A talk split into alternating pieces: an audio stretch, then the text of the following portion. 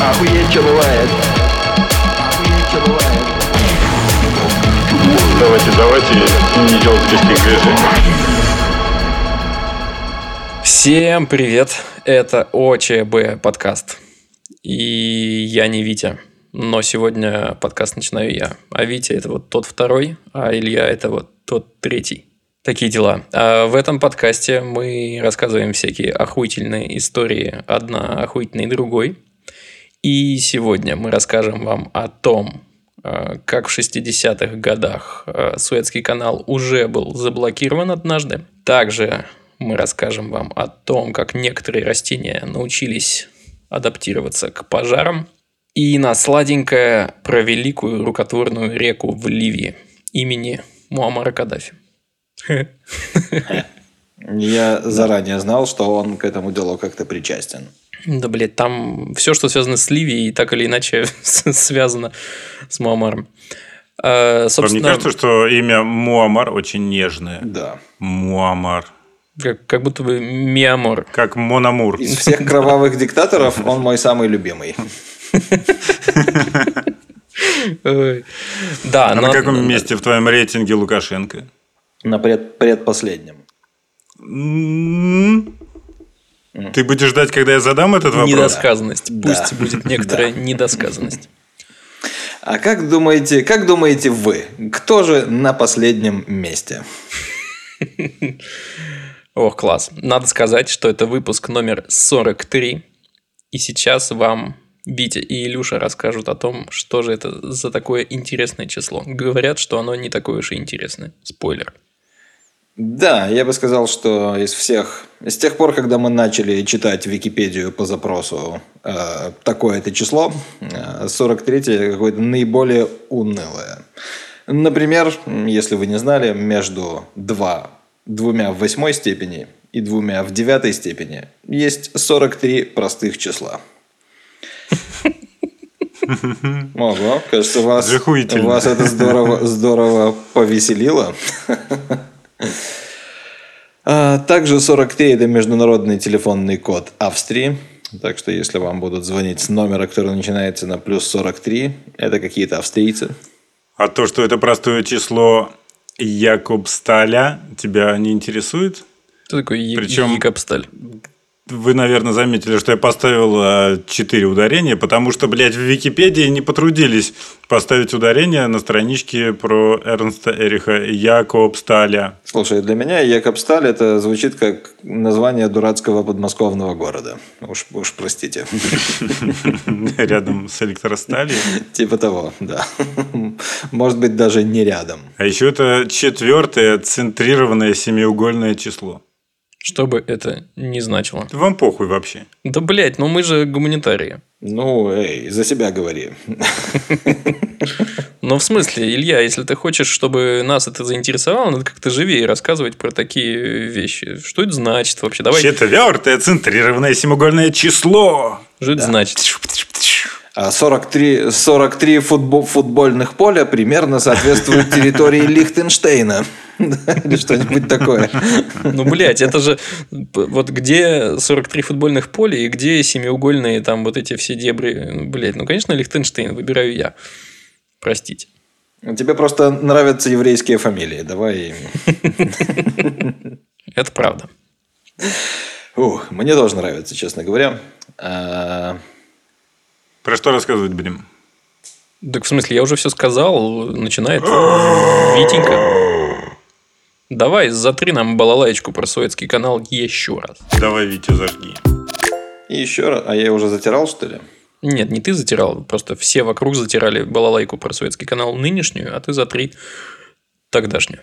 Мы знаем, что прекрасный корабль, сухогруз, э, океанский контейнеровоз, называйте как вам больше нравится, компании Evergreen, э, встал раком, заблокировал советский канал на несколько дней, э, но спойлер, его откопали, развернули, он проехал дальше, и сейчас там пробка постепенно рассасывается. Так что если А ты вот смеялся на- над этим маленьким экскаватором, а ведь он смог? Он смог. Этот маленький экскаватор оказался не таким уж и маленьким. Так что, если кто-то заказал дилдо на Алиэкспрессе, оно вот-вот должно приехать, не беспокойтесь. Ну, по крайней мере, я своего жду уже две недели и немного беспокоюсь. Блять, простите, я должен сказать. Я, в принципе, знал это слово и раньше, но сегодня встретил его в очередной раз и что-то полдня до ним угораю. А, Теледилдоника.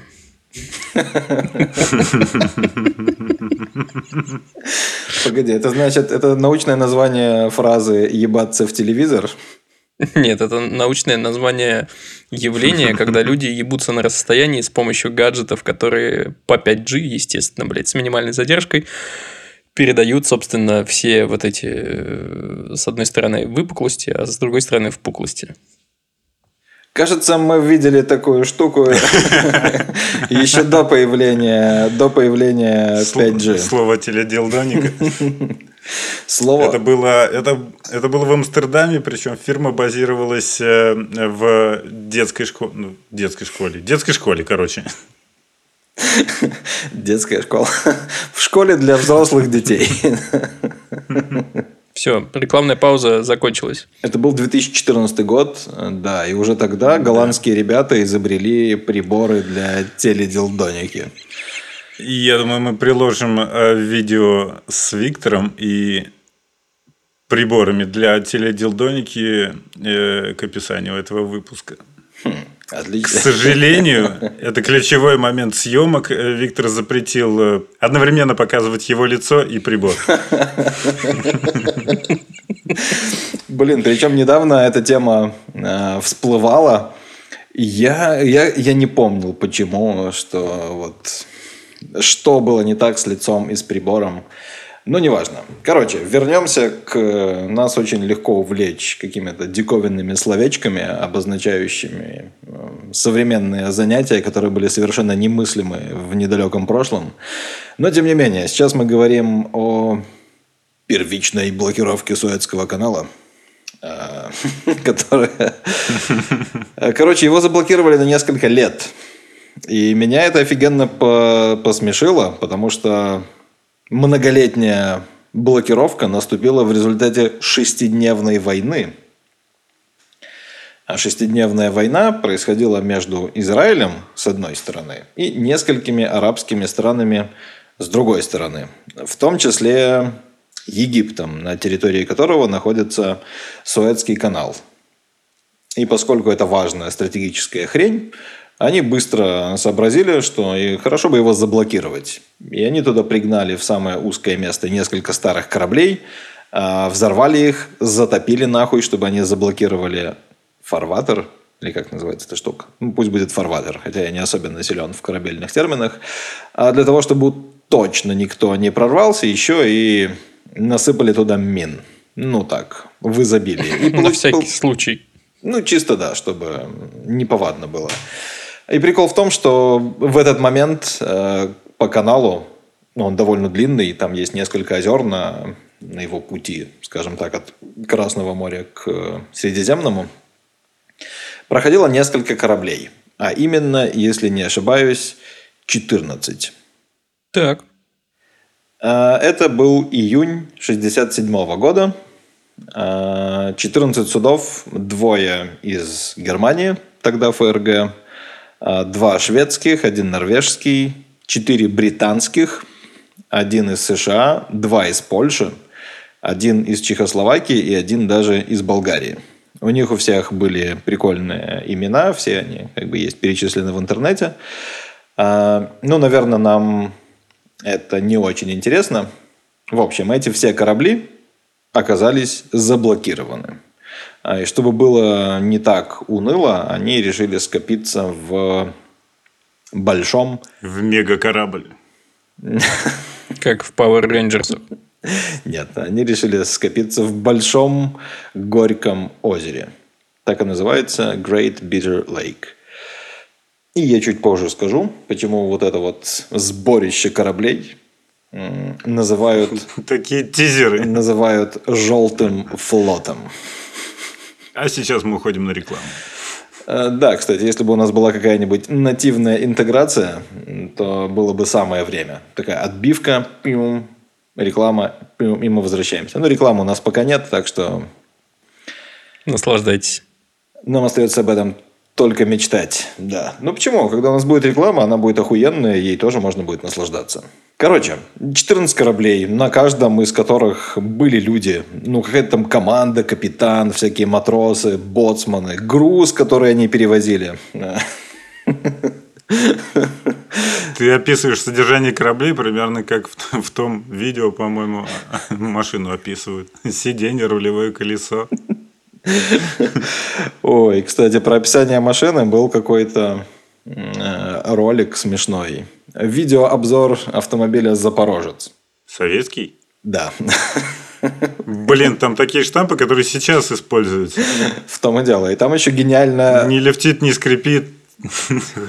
Удобно лежит в руке. И там еще гениальная работа оператора. А, Как бы сначала видно, как он шагает, а потом видно, как он присел, присел, чтобы снять чуть пониже.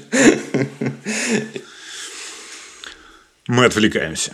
Да, э, короче, э, заблокировали корабли. Непонятно насколько, непонятно как. Э, Чтобы им было не так уныло, они между собой связались, скоординировались и организовали ассоциацию Большого Горького озера. Это было что-то типа ну, виртуального государства, условно. А, И они друг другу помогали, обменивались там всякими припасами, вместе развлекались, а, проводили соревнования по гребле на спасательных шлюпках. Блять, прикинь, как, как звучит. Ну, Просто музыка. Гребля на спасательных шлюпках. Это, кстати, довольно сложно должно быть, потому что вот всегда кажется, что спасательная шлюпка – это хуйня какая-то, а в то время, я думаю, спасательные шлюпки – это были такие очень кондовые, тяжелые, большие, на самом деле, лодки, в которые вмещается там условно по сколько-то десятков человек. Это прям ебанина. Ну, слушай, это, наверное, зависело от конкретного корабля. А, Чем крупнее корабль, тем более крупные на нем шлюпки. Это рассчитывается так, чтобы все влезли, если что. Вот.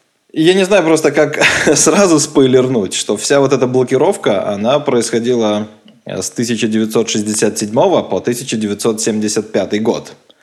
Чё? Да, во- Да, несколько лет. 8 лет.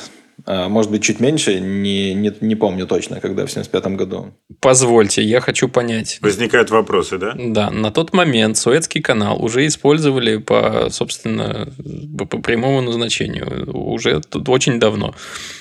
А в смысле, никого не обломало это, ничего. Они такие, ну ладно, блядь, пойдем вокруг Африки. Типа того? Или что? Ну, как бы обломало, конечно, но что поделать? Я так понимаю, что те, кто не успел в него войти, так и сделали.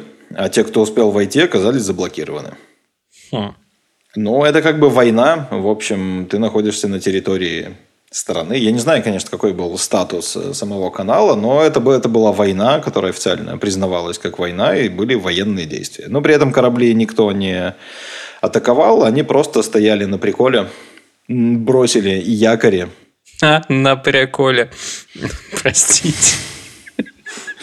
Что это? Это какой-то, Очень тик- тупые Сказал шутки. прикол. это какой-то тиктокерский юмор, да? Нет, это мой тупой юмор. Не обращайте внимания. Итак, что они делали? Давай про базовые потребности. Как они вообще питались А, у них была еда, это раз. Во-вторых, на 8 лет? а, нет, не на 8 лет, но какие-то там первоначальные припасы были. Плюс они гоняли на упомянутых уже спасательных шлюпках э, в ближайшие города и что-то там закупали и обменивали.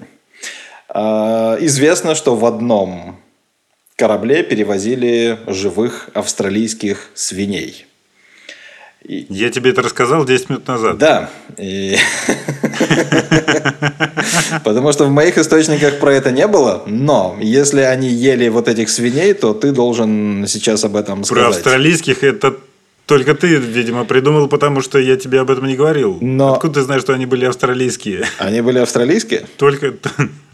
Блять, я этого не говорил.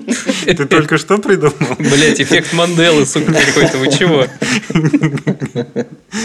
Может, и свиней нахуй не было никаких? Нет, были. Ну, Австралийские красноклювые свиньи. Погоди, так они были австралийскими или не были? Я в душе не ебу, я только знаю, что они там были. И, по-моему, их спасали на, на шлюпках по чуть-чуть, перевозили куда-то там в пустыню. Факт-чекинг. Погоди, вот сейчас еще больше вопросов возникают, потому что пустыня, в которую они могли их перевести, Представь себе стада диких свиней, которые теперь населяют. Погоди, но это же мусульманская страна, а ты туда экспортируешь свинину. Это же ебаная ди- Поэтому они, диверсия. поэтому, они, поэтому они выжили, никто их трогать не стал. А чем они питались в пустыне? Вместо того, чтобы их э, пустить на убой, их отправили на мучительную смерть под палящим солнцем среди песка. Я вам расскажу, как это произошло как раз в 60-е годы. Возможно, бан- возможно, бандиты скармливали им трупы своих жертв. Что-то жутковато прозвучало. Лучше посмотрите фильм «Спиздили». Чтобы не, не продолжать думать, что я такой ебанутый и предлагаю кормить свиней людьми. Это не я. А, Оставим, оставим тему со свиньями. Самая интересная хрень, что вот эта ассоциация Большого Горького озера, которую также называли «желтый флот», потому что вокруг была пустыня, как вы понимаете, и палубы корабля периодически засыпало песком, которые приносили песчаные бури.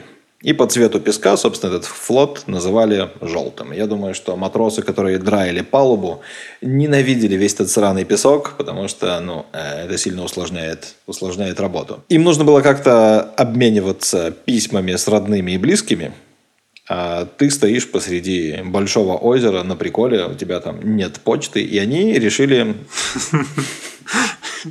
Придумали свои марки. Серьезно, блядь? Да, То есть они приносили на местную почту письма с нарисованными марками. Да. Типа вот, Да. пожалуйста. Да, они- это как, они это возили как нам- мемасик из средневековья. Вот твоя зарплата, но это ветка.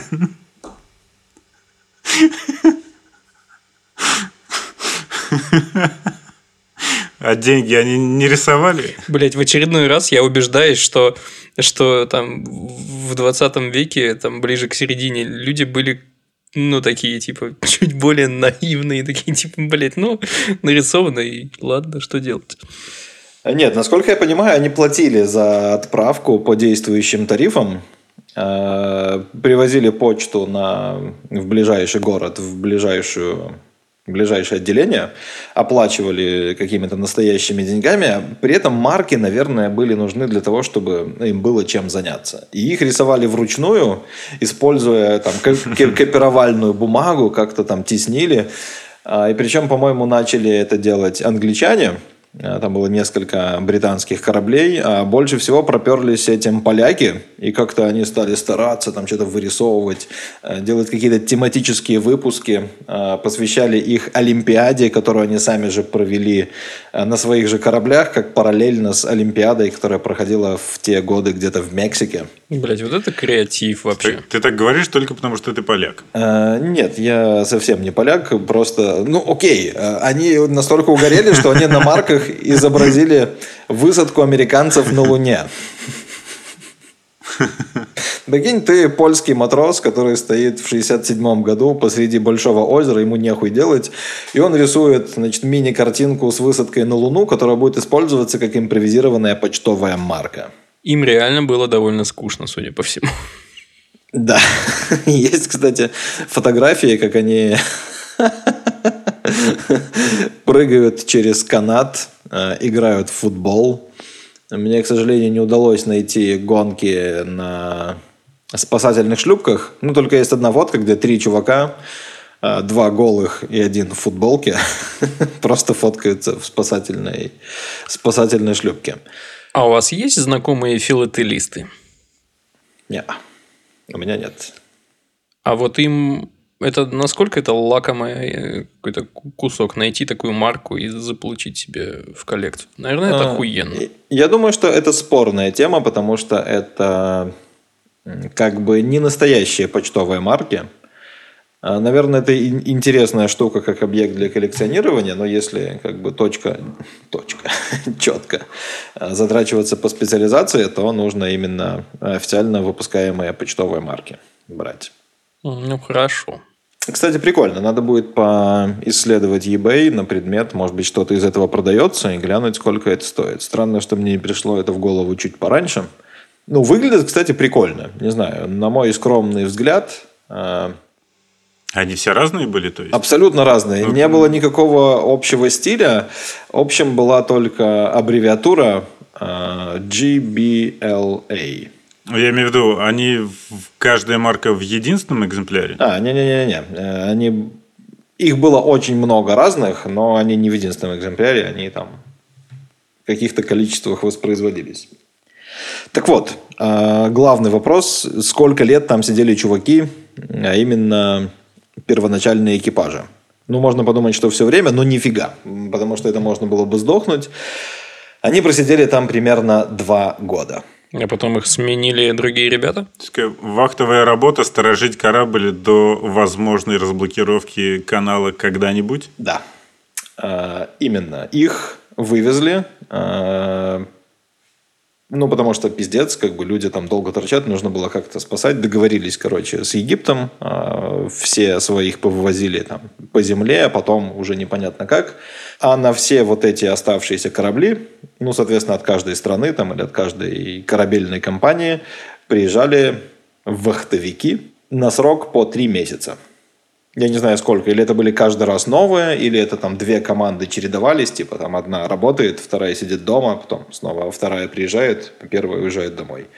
И вот все это время, с 69 по 1975 год, вот на этих кораблях тусовались люди чисто для того, чтобы за ними присматривать, там, не знаю, протирать, э, надраивать, запускать там какие-то узлы, агрегаты, паруса, если они там были. Ну вот, вот такая была история. Поэтому последняя блокировка на неделю, да, или сколько она там продолжалась, в общем-то, фигня.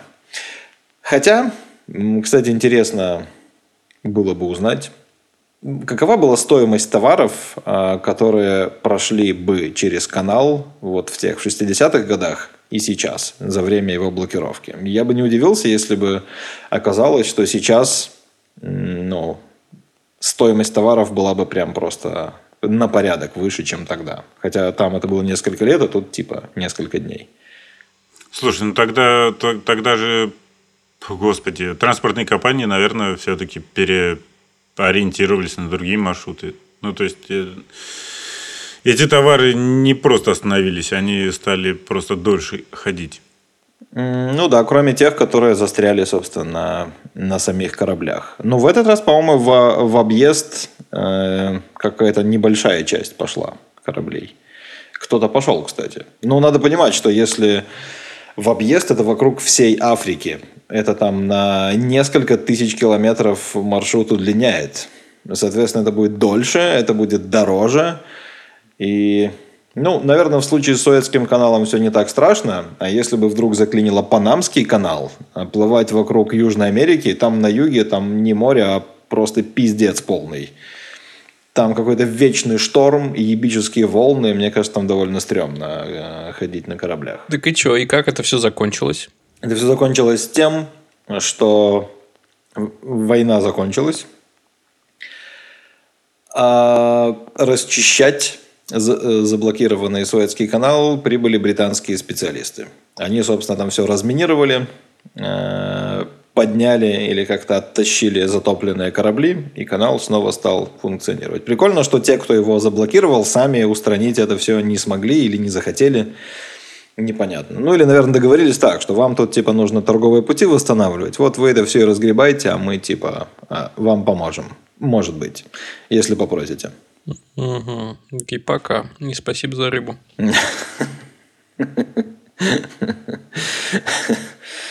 Ху-ху. Забавный факт, что один из польских кораблей, который застрял в этом большом горьком озере, назывался Джакарта. А почему, блядь, почему вообще как? Польский корабль, Джакарта, где Да. вообще связь? Без понятия. Ну ладно, пусть это останется таинственным фактом. История у Витеньки, конечно, огонь. А знаете, кто еще приспособился к огню? Растения. Это Илья.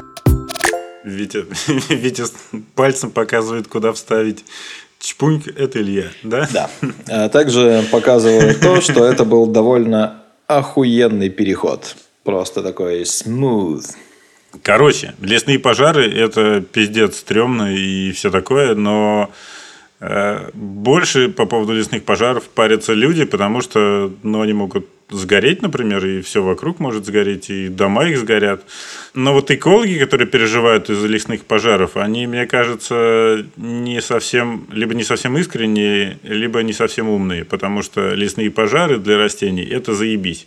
Если бы растения умели говорить, они бы сказали «пожар, заебись».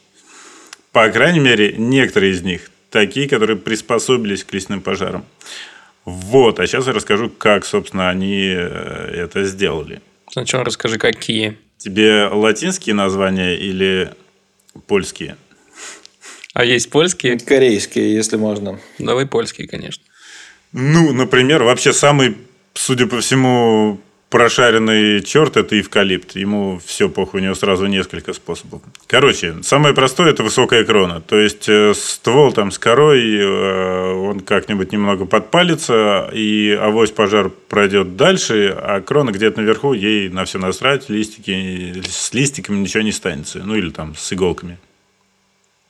Ну, и сосны, опять-таки. Но в школе мне говорили, что высокая крона это потому что, чтобы до солнышка добраться, потому что внизу, ну, короче, если много сосен рядом, то у них высокие кроны. Но, видимо, это не вся правда была. Еще, но это не, не то чтобы приспособление, это как растения используют пожар. Есть растения, которые, которые начинают цвести сразу после пожара, ну, потому что, когда все сгорело, много-много золы. Такие радостно становятся. Такие, давайте цвести. Да.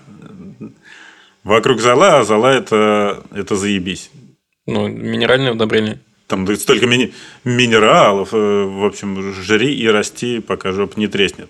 Так вот, есть растения, которые начинают цвести сразу после пожара, ну, по, по, когда он уйдет.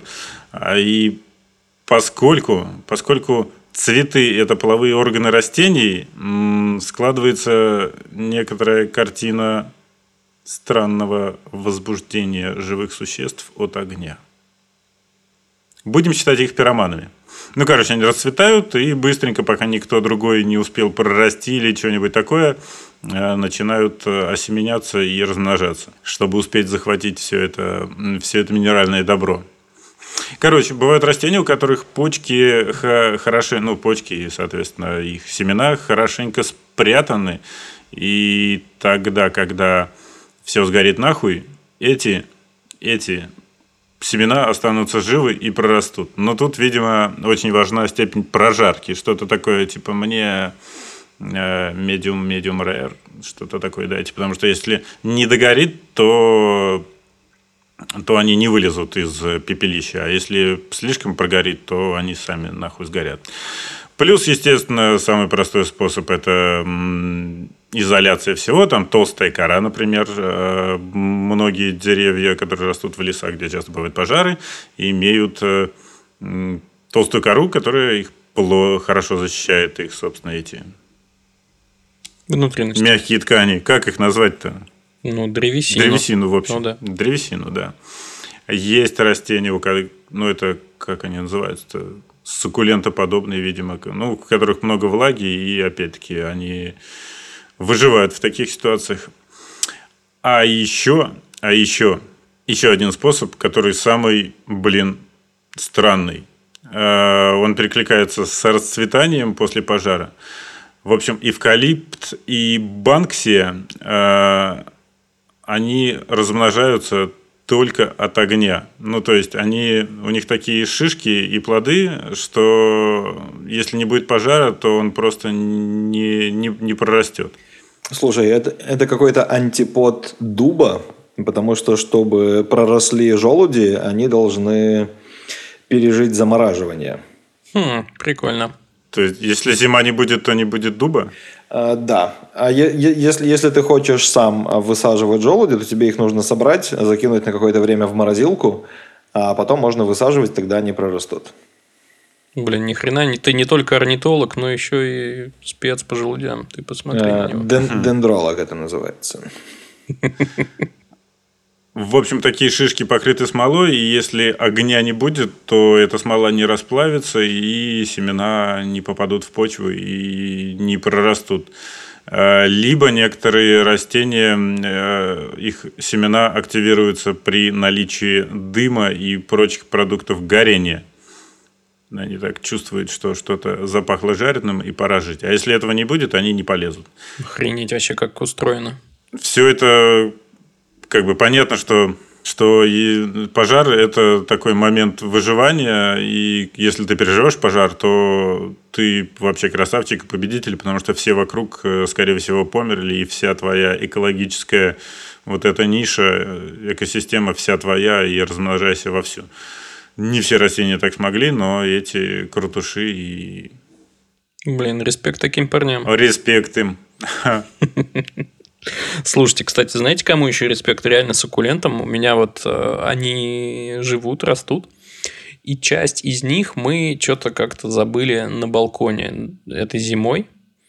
И долгое время с ними вообще ничего не происходило, несмотря на то, что там был минус. Они были живее всех живых. Но в какой-то момент ударили прям жесткие морозы. И они такие немножко подвяли. Но любопытный факт, чтобы эм, как бы как их можно размножать у себя дома.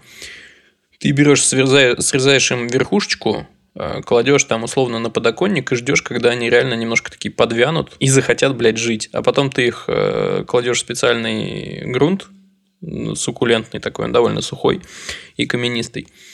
Э, Поливаешь водичкой, они такие, ебать, самое время снова ну, возродиться. И как начинают переть. Есть ощущение, что вот эти ребята, которые зиму провели, потом расскажу, э, поступят точно так же, потому что они больные ублюдки, им вообще на все плевать. А еще, а еще, у меня есть видосик, и никаких других источников, видосик из э, протосписочка, который мы набивали в течение там, 9 месяцев перед тем, как запустить подкаст. Э, В этом видео в качестве 240p в лучшем случае чувак рассказывает про растения, которые сами поджигают все вокруг, и у них типа семена, семена огнеупорные, а всех вокруг они пидорасы зажигают. У них там какие-то химические соединения как-то вступают в реакцию и воспламеняются. Ну да, когда жарко и сухо, они могут поджечь все вокруг. Но у меня нет никаких других подтверждений, что оно существует. Охуеть. Чпуньк – это Иван. Да, меня зовут Ваня. Что ж, э, вот вы все такие говорили э, что-то про пожары, пустыни э, и, и- и прочие вещи. Расскажу вам сейчас про удивительное инженерное сооружение, которое позволило Ливии из очень... Не, давайте не так. Давайте я сначала спрошу. Вы же представляете, где находится Ливия? Да, это Северная Африка. прям вообще по центру так чпоньк стоит. Она на, на ее территории находится, в общем-то, Сахара, пустыня. И, короче говоря, большая часть этой страны это безжизненная такая э, песчаная почва. Ни- Ничего там нихуя не растет. Там постоянно жарко, там нет дождей, а и то, что есть, на самом деле, очень быстро испаряется, потому что очень, блядь, жарко. Короче, мрак. Непонятно, как, как там люди живут. Другой вопросик. Естественно, вы понимаете, кто такой Муаммар Каддафи. Это такой адовый Нежный диктатор. Муа- Муа- Муаммар. Чувак, э, что в жизни любил? Э, Помимо всяких своих э, диктаторских развлечений, чувак любил нефть. А В 60-х годах они э, такие решили бурить э, скважины в поисках нефти. Бурили, бурили, бурили. Нефти там, где искали, э, на юге страны, не нашли. Но, блядь, зато они нашли нубийский водоносный слой. И тут Каддафи говорит, блядь, хочу самый ебейший в мире трубопровод. И искусственную реку по всей, блядь, стране. А, И ходят слухи, что какие-то даже инженерные решения он принимал, хотя он нихуя не инженер, и поэтому они многократно наебывались на цене этой вещи. Короче, рассказываю. Э, Нубийский водоносный слой – это крупнейшее подземное водохранилище на юго-востоке Сахары. Объемом, сейчас надо как-то это представить, 150 тысяч кубических километров. Представьте себе кубический километр. Помнится, кстати, Илья, ты как-то считал, э, сколько нужно объема, чтобы поместились все люди. Все человечество. Да, это куб со стороной 730 метров. То есть даже меньше. Всего лишь. А, а это, блядь, куб со стороной километр и 150 тысяч таких. Только их перемолоть надо, это важно, это важно. Если кто-то соберется, пожалуйста, не забудьте. Да, ты знаешь толк. В общем, э, все эти 150 тысяч кубических километров э, находятся на глубине метров 500. И это такая толща песчаника, видимо, перемешанного с пресной водой, э, высотой 140-230 метров. Такой ебейший, короче, слой. Что они подумали? Подумали, что хотят оттуда качать воду. И думали аж с начала 60-х, но реально начали это делать с 80-х годов. Начали оттуда вынимать э, воду по, ну, по два с небольшим кубокилометра в год. То есть, грубо говоря, если такими темпами им бы хватило это, ну, типа на 70 тысяч лет. А, да хуя, хватит многим ливиям сразу. А, при этом по ливийским подсчетам, у них губа была не дура нихуя, им бы этого хватило на 4000 лет, если бы они добывали по полтора миллиарда кубометров воды в год. А как они это сделали? Блять, они построили завод, который производил им трубы диаметром 4 метра и изготовили 500 тысяч таких труб длиной по 7,5 метров. Потом они пригласили американцев, японцев, немцев и южнокорейцев, э, чтобы те сказали им, как надо. Они приехали, прорыли невероятное количество траншей, потому что ну, трубу надо положить под землю, потому что вокруг дохуя жарко, видимо, там конденсат, испарение и вся хуйня.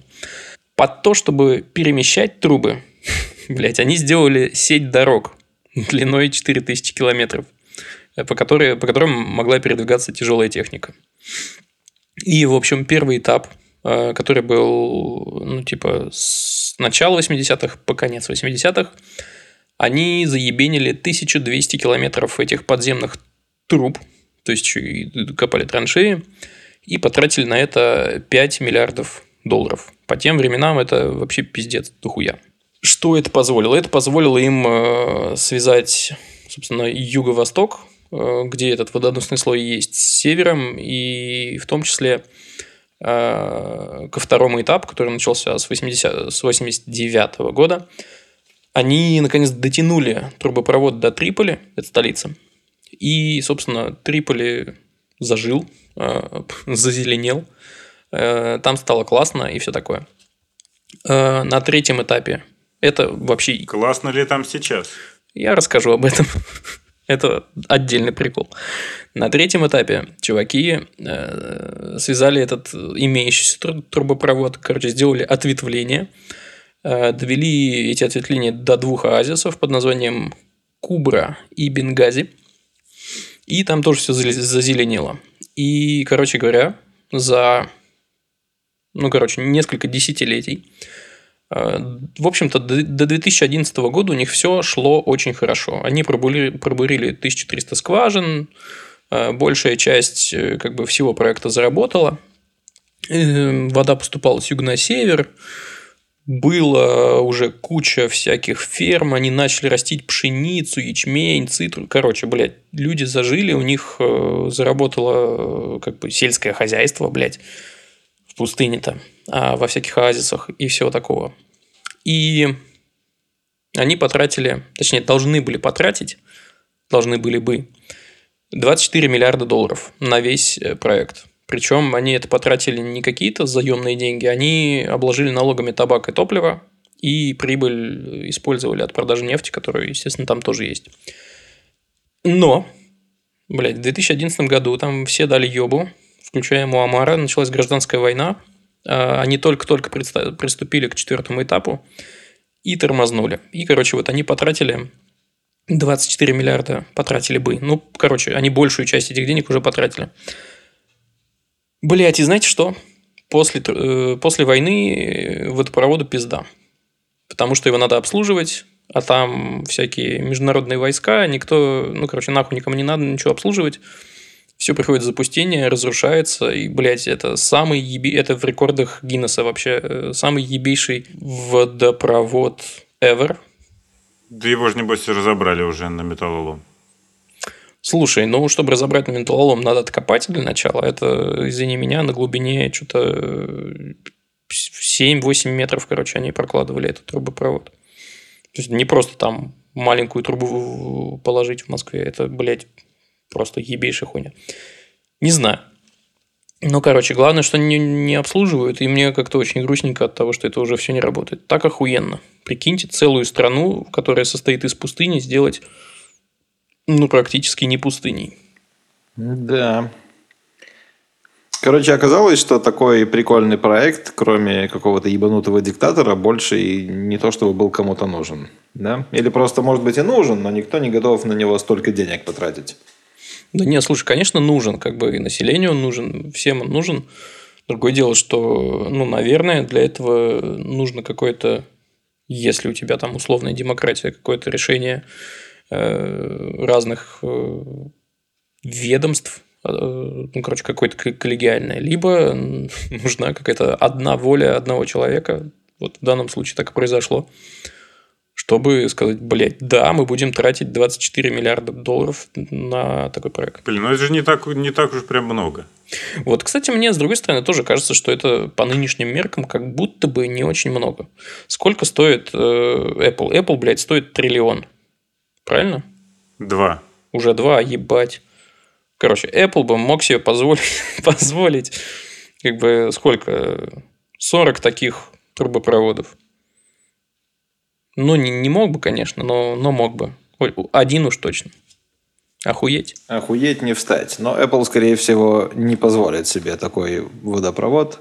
А если позволит, то он будет с многочисленными навязанными подписками и встроенными покупками. Зато первый год бесплатно. Это да. Да, первый год бесплатно, пьешь питьевую воду, чистенько, все хорошо, а потом, а, ну, сорян, теперь плати. Плати. Apple Pipeline. iPipeline. iPipeline. iPipe. Просто. Нужно короче вы что. Хотя, блядь, они в последнее время упоролись по названиям. Что-то мне тоже не нравится. iPhone 12 э, Pro Max. Ебанись. Плюс. Deluxe Light. iPhone 12 Pro Max Lite Deluxe Biturbo.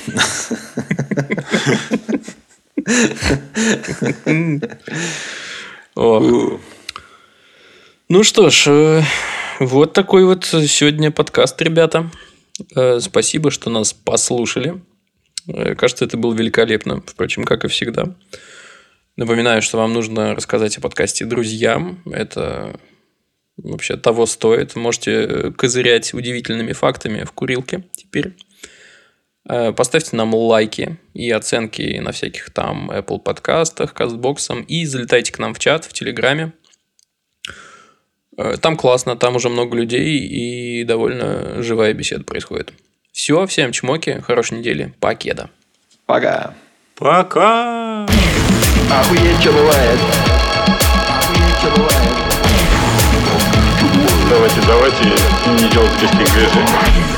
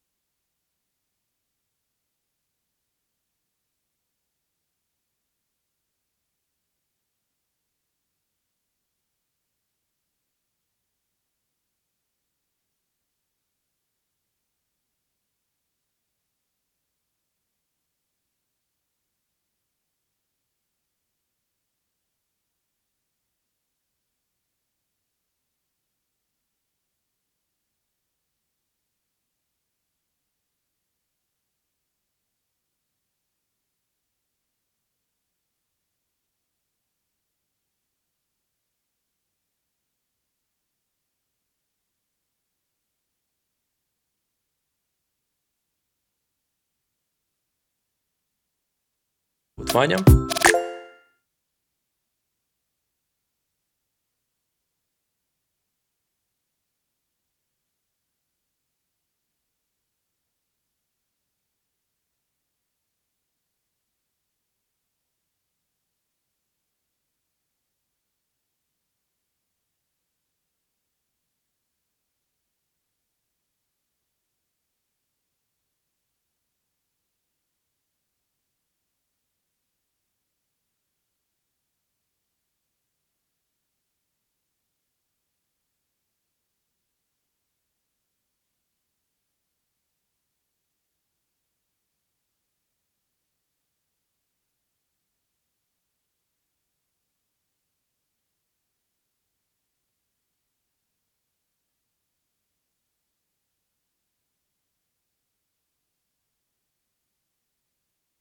Ваня. Это Илья. Давай, Витя, зажги.